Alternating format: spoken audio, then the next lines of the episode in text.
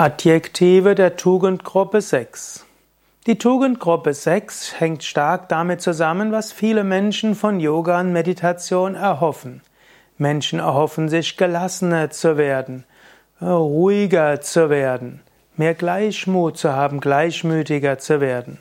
Dazu gehört dann natürlich auch, dass man eine gewisse Selbstbeherrschung hat, dass man selbstbeherrscht sein kann, bedachter durchs Leben geht die alten Griechen kannten verschiedene Philosophien, bei denen es um diese Gelassenheit geht. Gerade die Stoiker, eben aus der Lebensphilosophie Stoa, empfahlen, gelassen zu sein.